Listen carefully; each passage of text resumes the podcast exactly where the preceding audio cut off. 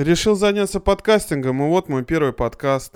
Правда, он похож больше на автоответчик, но ничего страшного. Если вы это слышите, вы попали по адресу. Пицца на ночь. Аудиопицца.